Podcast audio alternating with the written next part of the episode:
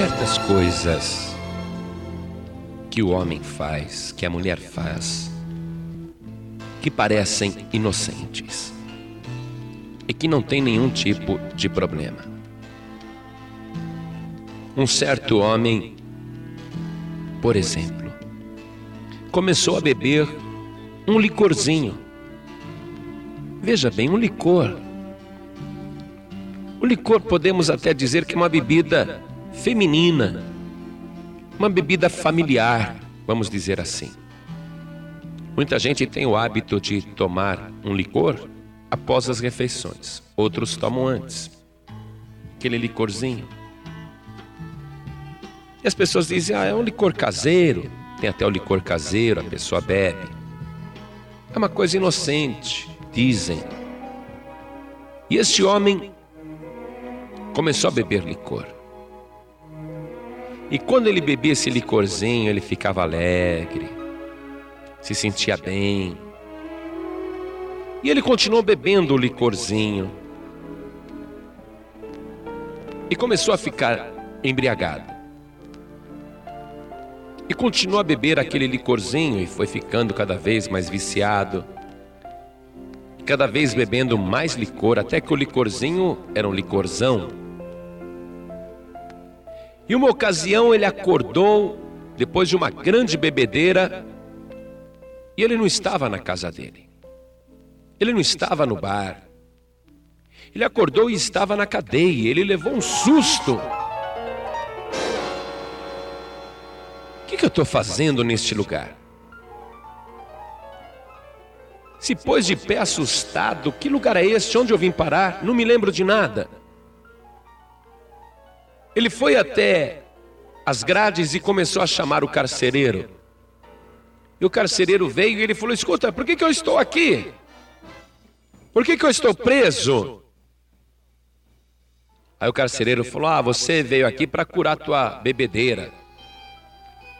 Porque você se envolveu numa briga num bar e você arrebentou uma garrafa de licor na cabeça de um outro homem.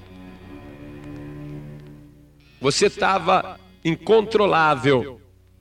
Nós somos chamados e você ficou aqui curando a tua bebedeira. Puxa, mas não é possível, eu não lembro de nada. É, mas hoje você sai. Hoje você sai. E tudo bem, de fato ele saiu. Mas aquela primeira experiência não foi suficiente para ele tomar uma posição sobre o seu vício de bebida, o inocente licor. E ele continuou tomando o seu licorzinho e bebendo o seu licorzinho. Até que um dia, novamente, ele acorda. Opa, de novo na cadeia?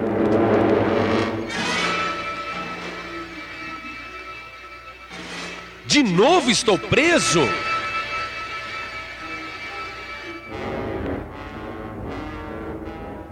Então ele chama o carcereiro. Carcereiro, vem aqui, por favor. Carcereiro, vem aqui. E o carcereiro veio. Falou, carcereiro, que foi que eu fiz? Briguei de novo. E o carcereiro falou: Não, muito pior. Pior? Eu não me lembro de nada, carcereiro. Me conta o que, que eu fiz. E o carcereiro disse: Você matou uma pessoa.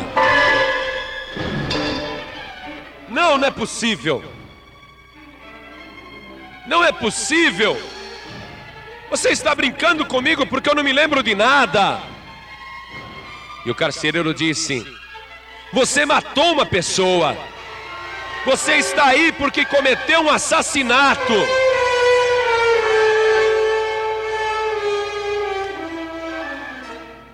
Ah, carcereiro, que vergonha, não é possível. E a minha família? E a minha família, carcereiro?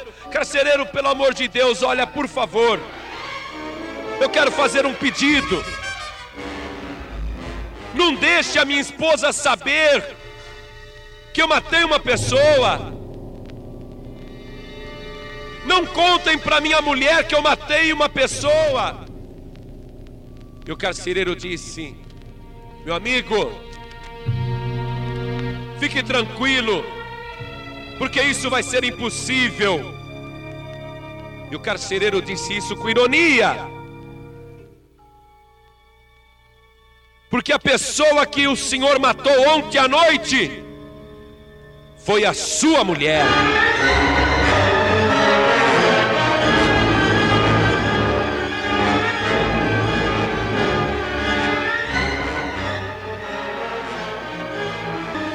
Romanos 6:23 Porque o salário do pecado é a morte mas o dom gratuito de Deus é a vida eterna por nosso Senhor e Salvador Jesus Cristo. Na carta universal de São Tiago, capítulo 1, versículo 15, diz assim: Depois, havendo a concupiscência concebido, dá à luz o pecado. E o pecado, sendo consumado, gera morte. A coisa sempre começa com a concupiscência, ou seja, com a vontade, o desejo dos olhos. Mas aquela concupiscência, ela gera ela engravida a pessoa, mas engravida com o pecado. E o pecado é gerado dentro da pessoa, e a pessoa dá luz ao pecado, gera o pecado. E o pecado sendo gerado, sendo consumado, ele gera a morte.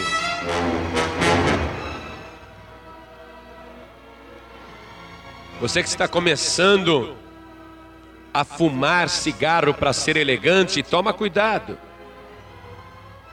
Você que está bebendo socialmente, toma cuidado. Você que está cheirando um pozinho branco só de brincadeira, toma cuidado. Você que está fumando um cigarrinho de maconha só para experimentar, toma cuidado. Você que está fumando um cachimbinho de crack, toma cuidado. Tiago 1,15. Depois, havendo a concupiscência concebido, dá luz o pecado. E o pecado, sendo consumado, gera a morte.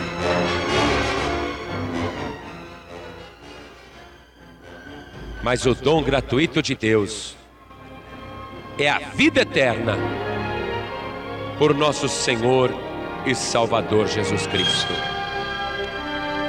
O salário do pecado é a morte mas o dom gratuito de Deus é a vida eterna por nosso Senhor e Salvador Jesus Cristo. Então a melhor coisa que você faz para sair de confusão, para ter vida e vida de verdade, é você ter Jesus Cristo no teu coração e aceitar Jesus como Senhor e Deus da tua vida.